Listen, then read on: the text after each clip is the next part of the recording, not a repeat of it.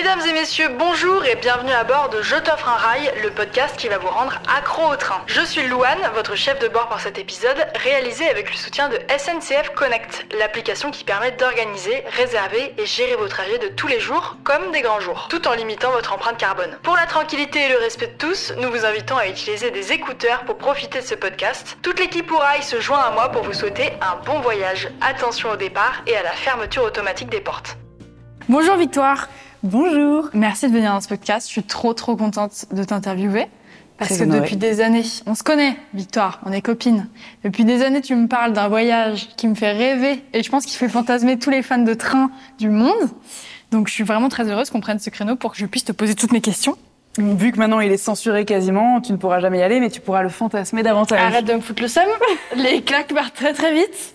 Euh, Aujourd'hui, on est dans l'horloge de la gare de Lyon, comme tu peux le Mhm. voir. C'est sublime. Et vu qu'on est dans une horloge, il y a des grosses aiguilles, dont une de 38 kilos, Mais non. ouais, qui doit faire donc le tour du cadran par rapport au fait que c'est une horloge. Et euh, du coup, euh, chaque minute, on entend un gros bruit parce que ben, il faut que ce mécanisme puisse la faire bouger. Donc, pour toi et pour nos auditeurs qui nous écoutent, pas d'inquiétude si on entend frr, frr, frr, frr toutes les minutes. C'est ça. Voilà. Euh, on est dans cet endroit merveilleux grâce à, euh, aux équipes de la SNCF qui nous ont donné l'autorisation de venir ici. Donc merci à elles. Victoire, merci à toi d'être là. Loane, c'est parti. Est-ce que tu peux te présenter, s'il te plaît? Je suis euh, une jeune femme de 35 ans. Je dirige une entreprise qui s'appelle The Good Goods, qui est un média et un bureau d'expertise qui travaille à la transformation durable des marques de mode, l'industrie textile en général et du luxe. C'est bien synthétisé. J'ai euh, j'ai aussi un podcast euh, qui parle de mode pour les pros. Je suis euh, méga fan de voyage et plus particulièrement de train, mais j'imagine que je suis ici pour cette raison. Tu es là pour te faire découper en plein de questions. Euh, moi, il y a un voyage qui me fascine euh, depuis des années, Ouais. quand tu m'en parles. C'est Le transsibérien. le transsibérien. T'es vraiment, je pense, la seule personne que je connais qui a fait le transsibérien. Ça me fait rêver de ouf. Pourquoi t'as fait le transsibérien? Comment t'y es arrivé? Quand? Dis-moi tout. Pourquoi je l'ai fait? Parce que je suis euh, de façon complètement inexpliquée depuis enfant euh, russophile, invétéré. Euh, je kiffe l'esprit slave, je kiffe la langue, je kiffe la littérature. J'aime bien la mélancolie des auteurs, l'histoire de la Russie. Enfin, plutôt les 300 dernières années, on va dire. Et hum, je sais pas pourquoi, mais j'avais cette fascination et j'avais euh, besoin de confronter ma fascination au réel, quitte à me prendre euh, un méga mur et à, voir tous mes fantasmes euh, voler en éclats. C'est un voyage que j'ai mis longtemps à faire parce que je voulais avoir du temps pour le faire, vraiment. Prendre le transsibérien, c'était c'était vraiment la, quête. Et je voulais partir de Moscou et aller jusqu'aux confins du monde oriental, donc à, Vladivostok. Et, et donc prendre le temps de m'arrêter à plein d'endroits différents. Parce que peut-être tu le sais, mais en gros, tu peux faire euh, Moscou-Vladivostok en six jours si tu t'arrêtes pas. Mais euh, tu peux aussi décider de découper ton voyage et t'arrêter ici, là, t'arrêter quatre jours, reprendre le train, etc. Et donc, euh, j'ai eu l'opportunité de faire ce voyage au sein d'un plus grand voyage encore, parce que pendant euh, la fin de mes études, j'ai fait sur une année de master, en gros, j'ai eu quatre mois de off. Et donc, euh, j'ai fait un long voyage euh, depuis Moscou, euh, un mois en Russie, un peu plus, cinq semaines, un mois en Chine, euh, avant ça, deux semaines en Mongolie, donc euh, Russie, Mongolie, Chine, tout en train. Et à partir de Hong Kong, je suis partie en Indonésie, pour le coup, en avion. Euh, et retour à Paris, j'ai passé pareil quatre semaines en Indonésie. Donc c'était un voyage de dingue, assez ouf parce que c'est quatre pays dans lesquels euh, je ne parlais pas la langue, je ne la lisais pas non plus. Et Wow. ça c'est assez chelou alors que j'ai voyagé quand même énormément avant, avant d'avoir une euh, conscience écologique qui s'est euh, transformée dans un métier, euh, qui s'est plutôt mis dans un métier euh, en faveur de la transformation d'un secteur. J'ai voyagé vachement et avec euh, l'avion.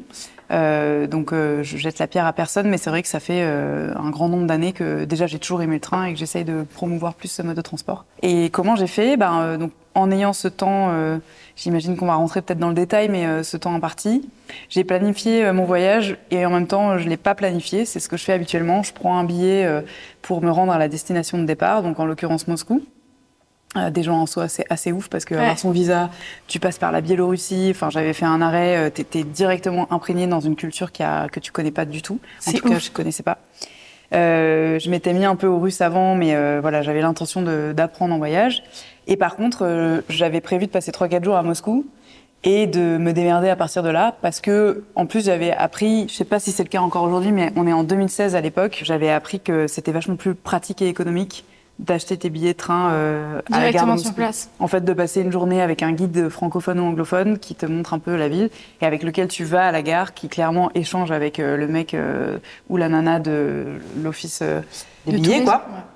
ouais. Parce que clairement, il parle pas un mot d'anglais et, et un petit peu en français désuet, mais assez erratique. Et puis, donc j'avais fait ça, j'avais acheté tous mes billets. Euh, le fait est qu'en tout cas à l'époque, tu devais aussi prévoir tout ton voyage et qu'on te file des billets papier avec des sigles à la feuille d'or qui sont Wow. infalsifiables, inéchangeables. Donc il faut vraiment pas les perdre. Et euh, avec des numéros de série et tout qui sont regardés à la loupe euh, par des militaires parce que les trains sont contrôlés par des militaires, euh, par l'équivalent des gendarmes en fait, hein, quand Wow. tu montes dans le train. Donc voilà, j'avais récupéré tous mes billets que j'ai encore. Et, et à partir de là, j'ai construit mon voyage en me disant aussi, c'était au mois de juillet, que euh, j'allais pouvoir, comment dire, voyager seule en tant que femme. Alors, à ceci près que tu peux choisir des wagons qui sont réservés que aux nanas, ce qui est quand même assez sécurisant, surtout les wagons couchettes. Mais euh, j'étais sûre de trouver de la place et globalement, c'est ce qui s'est passé. Enfin, même si c'est un moyen de transport qui est hyper utilisé par les Russes en vacances, Mhm. parce qu'ils voyagent dans leur pays et que leur pays est grand. Euh, j'ai pas eu de galère à ce niveau-là. Et euh, voilà, donc j'avais prévu toutes mes étapes. C'est comme ça que ça s'est déroulé. Incroyable. Tu sais combien ça t'a coûté ce voyage en tout? C'est un peu difficile euh, de m'en rappeler. Je sais que l'ensemble du voyage, les quatre mois, je me suis fait quand même assez plaisir. C'était autour de euh, 5 ou 6 000 euros, incluant quand même euh, un niveau de plongée 1 et 2, euh, plusieurs plongées, évidemment, euh, enfin euh, pas mal de modes de transport, euh, notamment euh, bah, le train un peu partout dans la Chine, parce qu'en un mois, on avait beaucoup bougé. Mhm. Euh, mais le transsibérien en soi, de mémoire, je crois que l'ensemble des billets de train, c'était moins de 300 euros pour le mois. Euh, sachant que j'ai fait un truc un peu chelou, mais je suis partie donc à Vladivostok. Euh, mon mec de l'époque m'a rejoint là-bas et on est retourné euh, sur le lac Baïkal à Irkoutsk. Wow. Donc on a fait un, un retour en arrière pour pouvoir, parce que c'est de Irkoutsk que tu vas euh, En Chine. à Ulaanbaatar en fait, non en Mongolie. On avait fait, voilà. Donc, en gros, j'ai voilà, j'ai fait un, un mois toute seule, quasiment, et puis quelques jours en retour sur le lac Baïkal où on a chillé sur l'île d'Olkhon, où il n'y a rien. Et euh, on a repris le train pour aller en Mongolie à partir de là. C'est incroyable. c'est un truc de ouf ce Ouais. C'était c'était pas mal. Euh, c'est quoi ta meilleure rencontre dans le train? J'ai un peu le, le virus de l'écriture depuis toujours. Euh, j'ai toujours eu des blogs, notamment des blogs de voyage, parce que, comme je disais, j'ai voyagé beaucoup. J'ai vécu aussi en Erasmus à Munich et, et j'ai beaucoup voyagé en Europe à partir de là, ces six mois. Et j'avais des blogs euh, bah, à cette époque déjà. J'ai continué sous forme de chronique en fait en voyage. Donc j'ai fait des portraits pendant tout mon voyage en Russie Wow. de Russes que j'ai rencontrés. Euh, si je dis pas de bêtises, euh, j'ai fait deux portraits dans le train. Un portrait d'une femme incroyable euh, qui payait pas de mine et en fait c'était un. Bon, j'ai- ce kiff évidemment autour du vêtement depuis toujours. Et donc je, je me pose souvent la question de est-ce que l'habit fait le moine, tu vois? Qu'est-ce que ça dit de nous la façon dont on est habillé? Et comment tu projettes des choses sur les gens Mm. sans qu'ils aient ouvert la bouche, a fortiori quand ils parlent pas ta langue, tu vois? Et je me rappelle que cette femme, elle était rentrée dans le wagon et je l'avais un peu, euh, je m'étais dit, euh, profil de nana, euh, alors c'est odieux comme caractéristique, mais un peu beauf, c'est-à-dire, euh, tu vois, une meuf qui a pas trop de moyens, elle avait un t-shirt vert fluo avec marqué euh, euh, I am sexy ou je sais pas quoi, enfin un truc horrible de fast fashion. et puis elle avait des sourcils tatoués, des bijoux un peu cheap, tu vois, de, de- une coloration de cheveux approximative. Enfin, je l'avais jugée, quoi, tout simplement, débilement. Je m'étais dit, pff, tu vois, elle doit regarder des séries B toute la journée. Enfin, je sais pas pourquoi, j'étais partie dans un délire. Et en fait, au bout de quelques minutes, c'était devenu ma maman, quoi. Elle avait sa, son, sa couchette en face de la mienne. Il faut savoir que donc, dans le transsibérien, tu as des tronçons courts. Genre, tu peux faire 4 heures euh, entre, par exemple, euh, euh, Moscou et Souzdal, euh, le premier stop que j'ai fait. Mais tu peux aussi, le max que j'ai fait, c'était 62 heures sans t'arrêter Ah ouais. de train. Donc vraiment, euh, le train ne s'arrête pas. quoi. C'est-à-dire que la dernière partie qui va euh, vers une ville au nord de Vladivostok, euh, je sais plus, pareil, je pourrais te retrouver le nom de la ville précisément, mais en tout cas, c'est voilà, c'est 62 heures de train que tu partages dans une cabine, donc tu fais tout. Enfin, tu, un tu, de tu- prévois tes vivres avant, euh, tu as ton samovar pour aller te faire du thé, mais alors que le train, sur certains tronçons, s'arrête euh, et toi, tu descends pas, mais sur les quais, tu as la possibilité euh, d'avoir des gens qui, en fait, qui viennent te vendre des trucs à la sauvette euh, pour euh, te nourrir. Là, tu as vraiment euh, un tronçon où il y a rien.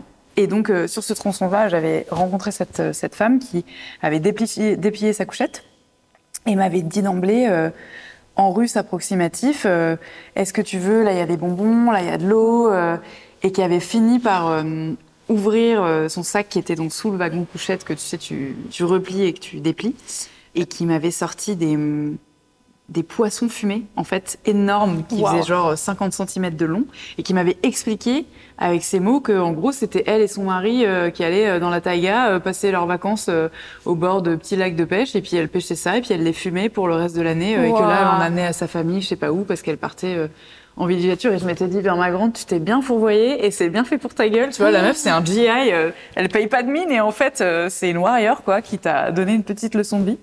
Donc bref, j'avais écrit sur, euh, sur cette femme-là et j'ai fait une deuxième rencontre assez chouette au retour de Vladivostok, donc Vladivostok-Irkoutsk. C'est Khabarovsk, c'est ça, le, le tronçon Irkoutsk-Khabarovsk, ça me revient maintenant, c'est 62 heures.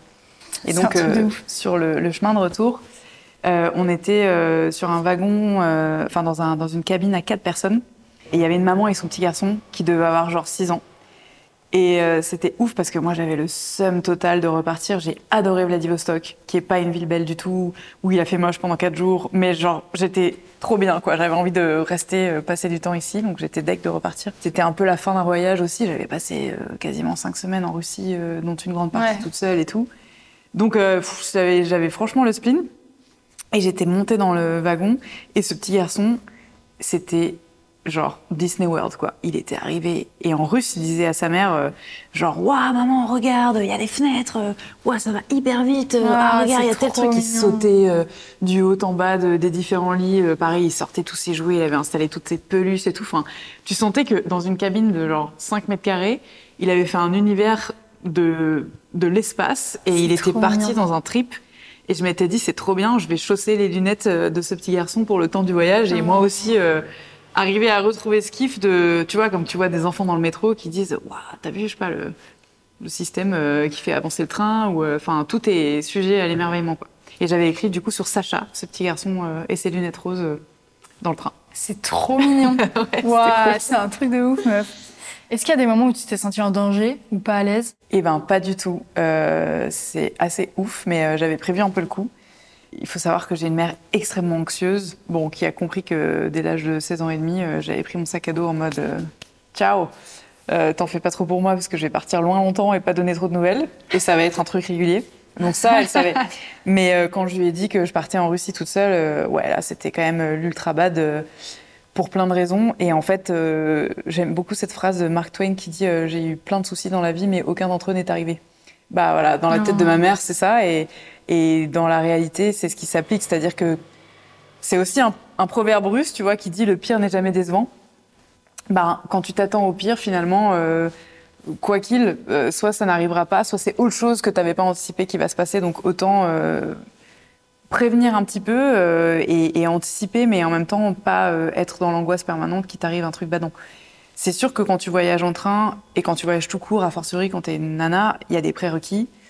Euh, j'avais par exemple j'avais une alliance, tu vois, c'était con, mais j'avais appris la phrase d'emblée j'ai un mari, il me rejoint dans deux heures. Enfin, Mm. tu vois, un truc qui cadre un peu Ouais. parce que voilà, on est dans une société, a fortiori en Russie, où le patriarcat bat son plein et où bah, l'autorité masculine, c'est celle qui te préserve encore.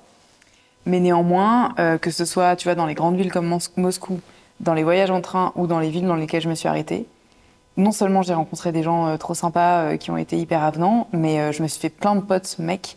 Il y a à aucun moment eu un débordement, un sifflement, tu vois, une, une attaque à ma personne ou une projection de moi en tant que femme objet.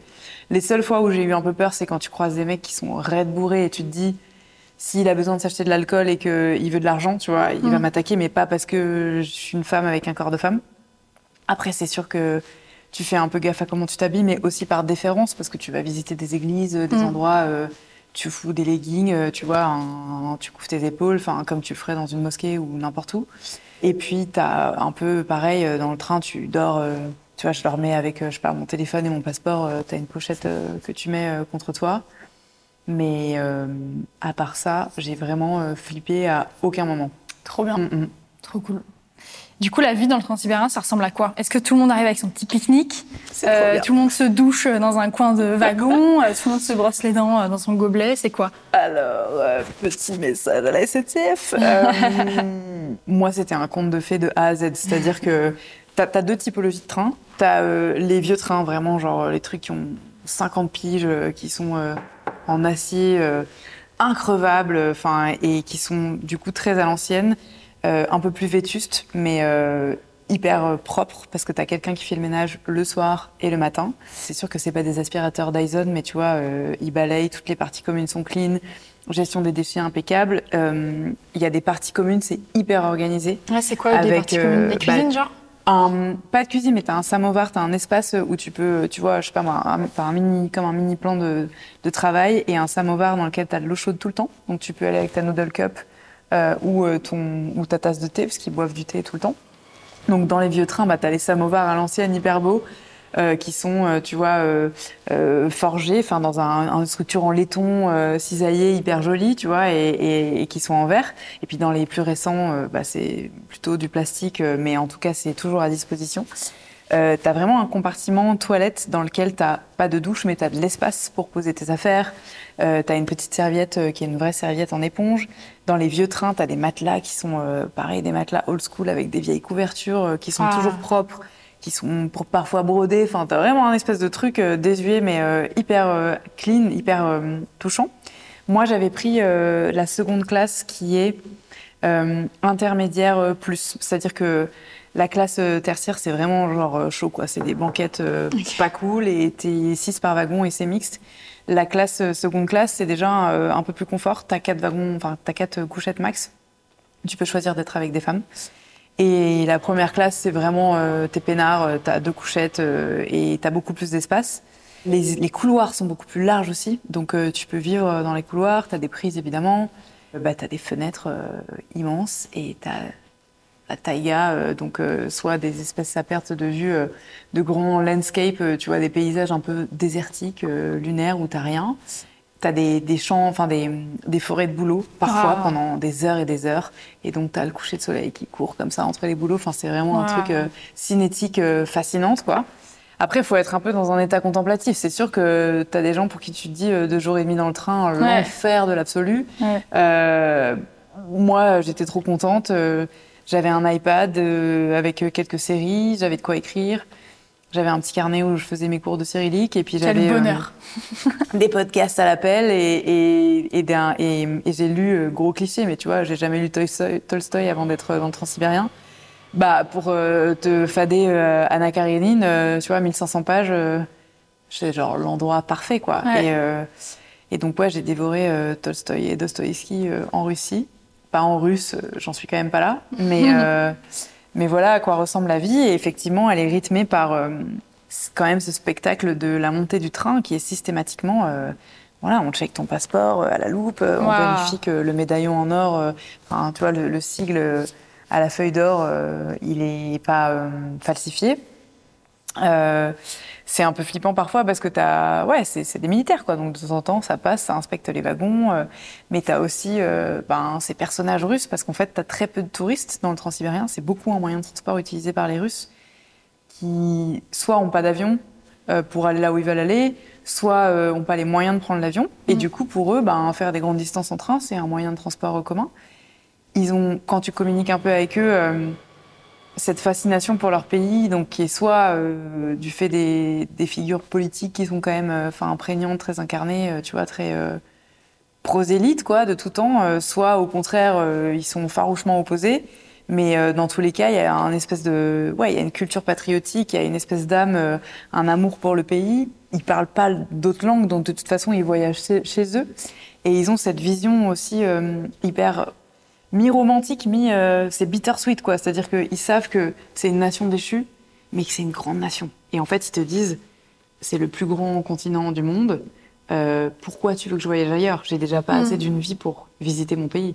en soi, c'est vrai, mais bon, gars, il y a 90% de ton pays, c'est un peu, tu vois, il y a pas grand-chose, quoi, et c'est hyper euh, aride et, enfin, c'est très hostile. Euh, mais donc, tu as quand même euh, des côtes sur la mer Baltique, donc ils vont là-bas. Euh, tu as, des grandes villes dans lesquelles voyager. à Vladivostok, ils te disent euh, nous, on est le San Francisco de, du continent euh, européen, tu vois. Non, mais c'est comme ça qu'ils se perçoivent. Donc, ouais, t'as ce spectacle euh, un peu permanent. Euh, t'as des militaires qui montent parce que c'est le moyen de transport aussi des militaires. Et ben, les militaires russes, c'est un C'est un délire quand délire. même, quoi. Donc, euh, je sais pas. Enfin, moi, je reste, tu vois, encore fascinée. euh, je suis dépitée euh, par cette guerre pour euh, toutes les raisons qu'on imagine, mais aussi parce que je rêve de prendre le transsibérien en hiver et que somme totale de pas pouvoir euh, avoir cette perspective euh, à moyen terme, quoi. Hmm. Voilà. Ouais, bah, qui le dis-tu? Du coup, justement, après avoir réalisé ce, ce fantasme de tout voyageur en train, Mm. euh, c'est quoi tes, tes prochains rêves de voyage en train? Est-ce qu'on rêve d'un truc après avoir fait le transsibérien ou? Ouais, moi j'adore. euh, Enfin, le voyage, je pense que c'est un virus, euh, le voyage lent surtout. Donc, euh, globalement, tu me demandes de, faire ça trois fois de suite, j'y vais parce que ce sera forcément une expérience différente. Et j'ai qu'une hâte, c'est d'avoir le temps et la disponibilité, le temps long, quoi, pour pouvoir voyager en train. Déjà parce que c'est un mode de transport que j'adore et je trouve que c'est un voyage en soi. Ensuite parce que, enfin, clairement, il n'y a pas d'autre choix euh, écologiquement parlant euh, et qu'il y a mille possibilités quand tu es européen de partir euh, où tu veux, explorer les confins de l'Europe, mais enfin, tu l'as fait, tu vois, de, du continent africain dans toutes ses largeurs et toute Mm. sa richesse de diversité.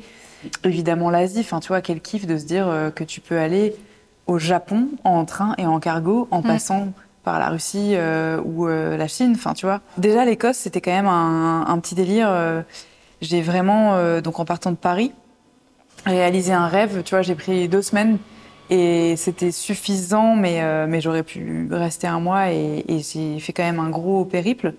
J'ai euh, vachement hâte d'aller à Vienne en train de nuit aussi. de ouf. Et, Et, à pour le Berlin coup, euh, même plus en week-end, tu vois, enfin de me dire, ok, Ouais. c'est possible quatre jours. euh, parce que là, par exemple, j'ai adoré le fait de me dire que j'étais à 5h30 de Édimbourg en train, tu vois. Ouais. Et quel kiff, en fait, euh, tu pars de la gare du Nord et t'arrives euh, À à Édimbourg. euh, Ouais. la gare d'Édimbourg, c'est un délire.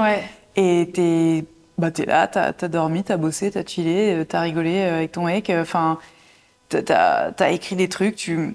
C'est un autre mode de transport et qui t'emmène déjà euh, enfin, dans le voyage, euh, dans la lenteur, dans la contemplation. Enfin, voilà, c'est ça, ça me dit bien. J'ai beaucoup de déplacements pro aussi. Euh, moi, je suis défenseuse de la carte liberté, tu vois, c'est trop bien. Donc, je m'en sers tout le temps. J'ai découvert aussi euh, une partie de la Belgique et pareil, tu vois, depuis Paris, c'est trop bien, trop facile euh, pour partir euh, quelques jours et, et pourquoi pas même te faire un périple de trois semaines où tu dis, bah, tu vois, entre Gand, Anvers, Bruxelles, Mm. le Luxembourg, enfin, t'as mille trucs à, à explorer. J'ai un fantasme de Japon, mais tu Mm. vois, qui prendra, je pense, pour le coup, euh, un voyage de deux ou trois mois. euh, Mm. J'ai un gros trip cargo aussi. J'aimerais vraiment pouvoir y aller en cargo. Et après, sur place, euh, bah, prendre ce fameux train pour lequel, euh, en illimité, euh, avec un pass de 200 Ouais. balles, tu Ouais, vas un peu où tu veux pendant un mois. Ouais. Euh, parlons, euh, parlons Chine, parlons Chine et Mongolie. Ouais. Euh, donc tu finis la Russie, Ouais. t'es là, t'es comme ça, en mode c'est bon.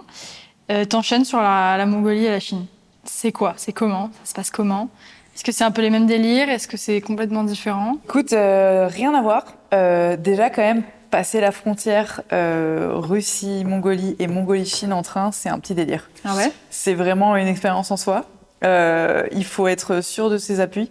En fait, quand tu, quand tu traverses déjà donc de la Russie à la Mongolie, enfin les deux d'ailleurs, c'est des militaires qui t'accompagnent. Sauf que les militaires euh, russes et ensuite les militaires mongols ne sont pas les mêmes. En Mongolie, les militaires ont des sabres. Oh waouh Comme à, À la ceinture à la ceinture qu'ils sortent. Donc au début, je savais pas que j'avais affaire à ça dans mon wagon. Et donc tu te retrouves dans un wagon couchette avec un mec qui range en toute détente son sabre qui fait cette taille, habillé en civil, Oh, sous sa couchette.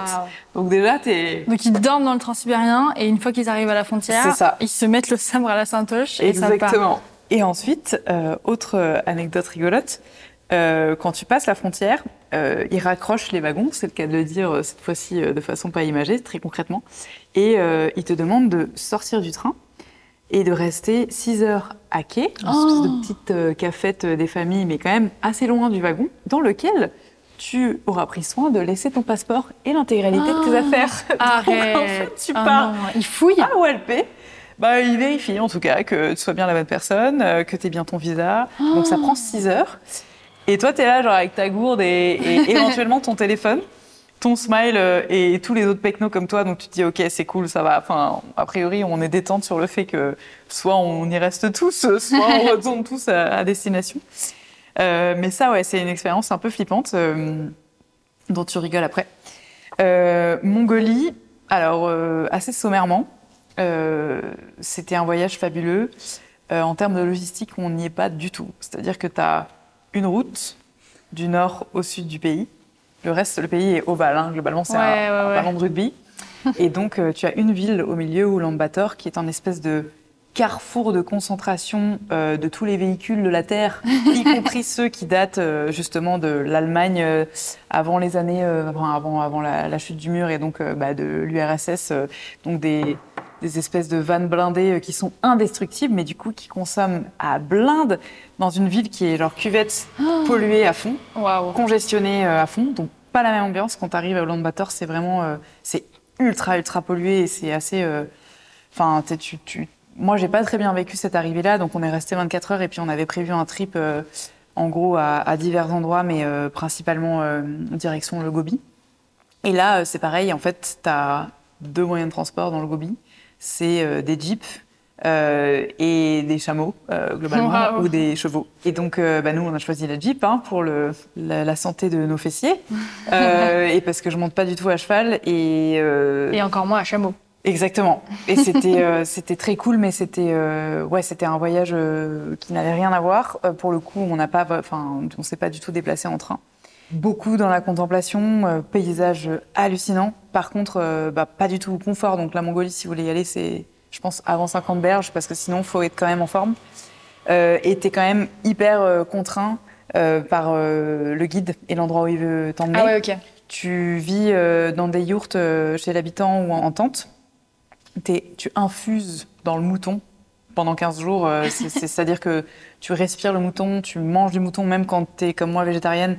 Euh, la moindre nourriture est lavée dans un bol qui a eu de la graisse de mouton, donc ça pue le mouton partout. Et c'est du mouton quand tu manges de la viande. Enfin, faut, c'est du mouton costaud à mastiquer. Enfin, faut, faut être prêt aussi psychologiquement à ça parce que t'as, t'as pas de légumes, t'as très peu de féculents, t'as pas d'alternative. J'ai, un peu bouffé euh, des sneakers et des petits pots pour bébé, je dois le dire, mais, mais parce que voilà, enfin, quand tu manges pas de viande, c'est, c'est quand même compliqué. Et euh, sinon, population accueillante de ouf, culture incroyable préservé à fond en dehors de Ulaanbaatar euh, de, de l'humanité euh, enfin moderne quoi. Et, euh, et, donc ultra roots mais ultra dépaysant j'ai fait des rencontres de dingue en fait j'avais pour objectif dans ce voyage de rencontrer un chaman ou un médecin de médecine traditionnelle dans chacun des pays. Donc je l'ai fait en Russie je l'ai fait en, en, Mongolie et en Chine. On a fait des vidéos d'ailleurs d'interviews. Donc j'ai rencontré une guérisseuse par les plantes et j'avais évidemment quelqu'un qui faisait la traduction. Euh, et la nana, elle te dit, bah moi j'ai accouché, euh, des centaines de femmes. Euh, il y a air quoi. T'es dans une yourte et, et toi tu te dis, ok. Donc en fait le premier hôpital vague, il est à 300 km sur une route dans laquelle tu roules, sur laquelle tu roules à 30 km/h. Enfin, c'était vraiment un délire. C'était trop bien, mais vraiment rien à voir. et puis la Chine, c'est irrésumable en quelques minutes. J'ai j'ai surkiffé et euh, grosse frustration d'être resté un mois parce que t'as 1000 pays dans mm. un seul. Ça, tu vois, c'est un truc que j'adorerais faire. Retourner en Chine, mm. mais avoir un an. Parce que, en fait, euh, vraiment, quoi, chaque endroit, c'est une culture différente, une population différente. En dehors de la langue qui reste la même, tu manges pas la même chose. Les, les, les, paysages sont pas les mêmes, euh, les bâtiments, les, les rituels. Et pour te dire, en un mois, on est passé de arriver à Pékin, on a passé quelques jours euh, géniaux, mais euh, effervescence, ville euh, patrimoine architectural assez tradit. Et, donc que des, petites ruelles, pas mal d'espaces piétons, ce fleuve incroyable qui passe au milieu de la ville, en même temps ville hyper polluée, enfin qui, grouille d'habitants très congestionnés, à la tranquillité de la partie non restaurée de la muraille de Chine, où vraiment là, t'es, enfin, dans un monde parallèle. Euh, la partie non restaurée, c'est vraiment l'endroit où tu n'as pas de touristes, où c'est extrêmement abrupt, donc euh, c'est hyper costaud à trekker. Mais euh, enfin, c'est magique. On, l'a fait dans un, par un mauvais temps, dans la brume. Donc tu vois le truc, on dirait le, monstre du Loch Ness qui s'étend, tu vois, de façon un peu éparse comme ça entre les montagnes. Enfin, c'est fabuleux. C'est vraiment c'est un, tout autre voyage déjà, tu vois, à quelques kilomètres, parce que c'est pas hyper loin, c'est à quelques heures de, bus de, de Pékin. Ensuite, on avait prévu tout un trip. Pour le coup, très mauvaise idée de pas réserver en Chine en période euh, Ah. estivale parce que, pareil, les Chinois, ils voyagent chez eux beaucoup. Et c'est des, enfin, ils réservent quoi. Ils voyagent beaucoup en train. Donc, on s'est retrouvés euh, en fait à vouloir aller dans le Sichuan euh, et ensuite dans la partie donc la plus proche euh, du, du Tibet, du Sichuan pour pouvoir euh, randonner. Bon, déjà, il y avait genre une dizaine de jours de grêle bien vénère sur Ah. les endroits où on voulait aller trekker. Donc, on, on a changé complètement nos plans, mais de toute façon, les trains étaient blindax. Du coup, on, a, on est parti à l'est, on s'est retrouvé à Tsingtao, dans la ville de la bière, du même nom. Eh oui. Et c'était le festival annuel de la Tsingtao. Donc Oh, imagine euh, un Biergarten dans une ville en Chine, même délire. Euh, c'était vraiment le Oktoberfest, mais à la chinoise. Waouh. Profusion de bouffe, euh, des montagnes, j'ai jamais vu ça, mais de, de, de, de fruits de mer. Et les mecs, ils sont là, ils te prennent sous le bras et ils t'installent à leur tablé et ils mangent et ils t'invitent. Et si tu manges pas suffisamment, euh, t'es pas un bon convive, quoi. Donc, euh, on est, on est rentré pareil dans des mondes euh, parallèles de façon complètement improvisée. À l'issue de quoi, on est allé à Suzhou, qui est une ville pas très loin de. J'ai typé en tête, mais évidemment, c'est pas le même, euh, c'est pas le bon terme. Après, tu nous donnes des Euh, noms de villes en Chine, on va pas ouais. aller chercher. hein. Non, mais c'est un, c'est un endroit qui est assez connu. Suzhou, c'est la Venise euh, chinoise. Ah oui, ok. Et euh, c'est- c'est c'est hyper beau. Et à côté, tu as un sommet où tu treks. C'est des marches escaliers pendant 6 ou 8 heures, je sais plus. Ah ouais. J'ai plus, j'ai jamais aussi peu senti mes jambes que le lendemain de cette montée-là. Et t'as des mecs qui le font à genoux en, en embrassant chaque marche. Enfin, c'est c'est pareil, c'est c'est quand même un délire. Et on avait dormi au sommet de cette montagne euh, pour pouvoir avoir euh, des images du, lever de soleil. Mais voilà, en tout cas, si tu cherches, c'est un site touristique qui est assez connu. Et on avait quand même fini par euh, aller quelques jours dans le Sichuan, où là, tu as la région ben, musulmane de la Chine. Donc ça, c'est hyper étrange de voir bah, des Chinois musulmans, des gens qui sont vraiment typés asiatiques, quoi, mais qui ont tous les rites, euh, une mosquée, euh, qui font l'appel à la prière, euh, qui mangent halal et tout. Enfin, c'était c'était hyper chouette. Voir l'armée des soldats enterrés à Xi'an. Et avant de repartir donc à Hong Kong, en passant aussi par Shanghai. Enfin, tu vois, donc on est passé par plein d'endroits différents. Shanghai, c'est encore complètement autre chose. Et C'est oui. une ville euh, concrete jungle, quoi. Euh, New York, euh, like, où tu as des centres commerciaux avec des magasins Vuitton ouverts jusqu'à minuit, avec euh, la clim qui débite euh, alors qu'il fait 35 degrés dehors. euh. Hmm. Voilà, c'est la Chine, quoi. Enfin, c'était vraiment contrasté, merveilleux, ir- irrésumable. Et j'ai jamais aussi bien mangé de toute Ah bah ma life. Franchement, euh, meilleure bouffe ever. Et, et j'ai jamais mangé de trucs aussi fous que j'avais pas mangé. Probablement que le régime végétarien a Ouais, pas tout à fait été que ça a respecté. sauté un peu, mais enfin. Parce que quand tu leur dis je suis végétarienne, ils te disent euh, ok, vous mangez du poulet.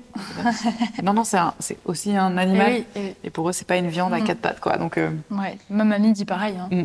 mais les trains hyper organisés, euh, hyper clean. alors, un truc insup, je dois dire quand même, anecdote pas cool, on s'est tapé un train de 12 heures bondé avec des Chinois qui ont l'habitude de- d'écouter de la musique ou de regarder une vidéo sur leur téléphone sans écouteurs, À la bonne heure. le tout en étant assis les uns à côté oh là des là. autres. Et par-dessus ça, tu as euh, les marchands ambulants de Oh là tout un le tas de boucan. trucs inutiles en plastique jetable. Donc ça va de la brosse à dents euh, connectée euh, à la boule anti-stress qui clignote, Ah. à évidemment tout un tas de snacks que tu n'as jamais vu de ta life, genre des pâtes de poulet euh, qui sont emballées sous vide, qui suçotent euh, pendant tout le voyage. Ça, c'est pas cool. En Chine, Wow. c'est pas cool. C'est pas boucan. tous les trains, mais ça nous est arrivé une fois. Et- Incroyable. Mais sinon, hyper organisé, hyper à l'heure. Ils ont une appli de l'espace où tu réserves tout. C'est très facile.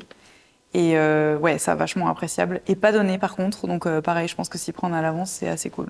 Et bah, c'est des très beaux mots de fin. hein. Là, tu- là, tu nous as tout donné, tu nous as tous fait rêver. Où est-ce qu'on peut te retrouver, Victoire? Alors, euh, peut me retrouver sur euh, différents réseaux sociaux. Euh, déjà, peut-être euh, bien dans le topic, mais euh, on a parlé récemment de Mapster. Je sais pas si tu connais cette appli. Ouais, Alors, c'est une grosse carte sans- où on met des, des adresses. Exactement. Tu pines tes adresses et pour le coup, moi j'ai une Mapster qui, sur tous mes endroits, euh, tous les endroits où j'ai voyagé dans le monde, euh, euh, référence euh, bah, des spots cool. Donc ça va de café pour se poser euh, à euh, bar à cocktail, euh, à euh, site touristique incroyable, euh, insolite à pas manquer. Et ça c'est chouette parce qu'en fait, euh, je le fais aussi dans les endroits euh, en avance en fait où j'ai envie d'aller et donc euh, je marque pas mal de choses. La carte est publique donc n'hésitez pas à me retrouver là-dessus. Je suis sur Instagram euh, et sur LinkedIn, Victoire Sato. tout simplement, et puis l'activité de The Good Goods, donc qui est mon entreprise, principalement sur Instagram, si vous voulez des infos sur la mode, les marques responsables, comment est-ce qu'on lit correctement une étiquette, quelles sont les applis cool qui aident à mieux consommer ou vivre ses vêtements sans les consommer, sans en consommer de neuf et euh, qui est-ce qui fait du greenwashing et pourquoi est-ce qu'on leur tape sur les doigts aussi. Et pour les professionnels de la mode éventuellement qui nous écoutent, euh, bah, le site web thegoodgoods.fr. Merci, Merci la SNCF, pour, euh, la merci pour l'horloge. cet endroit merveilleux. Ouais, franchement, merci Victor d'être venu, de nous avoir tout donné. Et puis bisous au prochain épisode.